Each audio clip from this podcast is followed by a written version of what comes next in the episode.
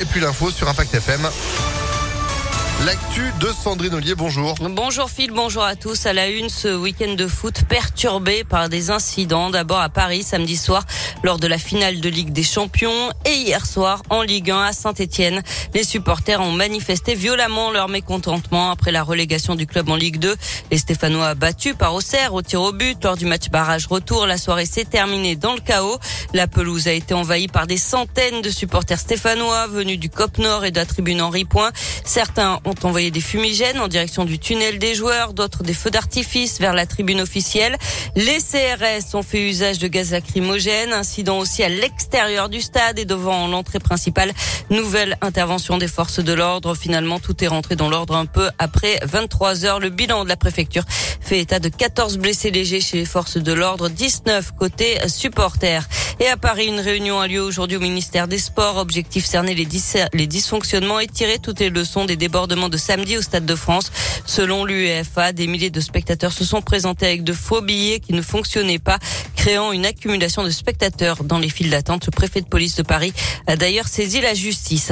Le foot comme on l'aime cette fois-ci avec le sans faute des filles de l'OL après leur sacre européen.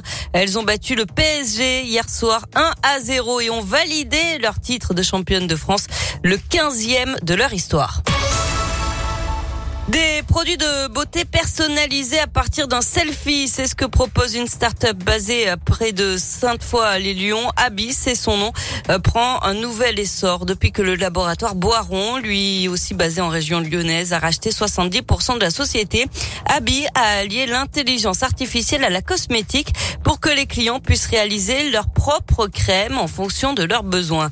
Et pour ça, le diagnostic est réalisé grâce à un selfie. C'est à partir de cette photo que les critères apparents de la peau seront analysés, comme nous l'explique euh, Johanna Ifergan, euh, directrice générale d'ABI. Le diagnostic va analyser les problématiques de rides, de sensibilité, de grains de peau, de boutons, de taches, d'hydratation et d'éclat du teint. On envoie les résultats sur le selfie de la personne. C'est ce qui va permettre de faire une recommandation basée sur les trois problématiques prioritaires. Une recommandation pour la composition du soin sur mesure. Le concept breveté par Abi couvre en fait le diagnostic de peau à partir d'un selfie jusqu'à la composition, une base plus trois actifs concentrés. Des miroirs connectés sont actuellement euh, mis en place euh, partout en France. Pardon, des miroirs connectés C'est-à-dire que tu te regardes le truc, tu dis, oh, vous avez joli, joli teint ce matin mais non, mais pour faire le selfie. Ah pardon. Ah, voilà. Bah, J'étais sur un miroir qui dit que t'es beau dès le matin, c'est bien. ça change. pardon. Je ne dirai rien. Retour au sport avec euh, du basket et l'Asvel qui se qualifie de justesse pour les demi-finales du championnat. Les Villeurbanais ont battu Cholet hier soir à l'Astrobal 84 à 82 dans la troisième manche. La demi-finale, c'est à partir de mercredi à l'Astrobal face à Dijon, les Bourguignons qui ont éliminé Limoges. De leur côté, les filles de l'Asvel ont perdu la première manche de leur finale de championnat, battu 76 à 66 par Bourges. La revanche, c'est demain 20h45. Enfin, du tennis avec Roland Garros, le début des huitièmes de finale. Hier, tous les favoris sont passés. Qualification de Rafael Nadal et de Novak Djokovic. Les deux joueurs s'affronteront d'ailleurs en quart de finale demain.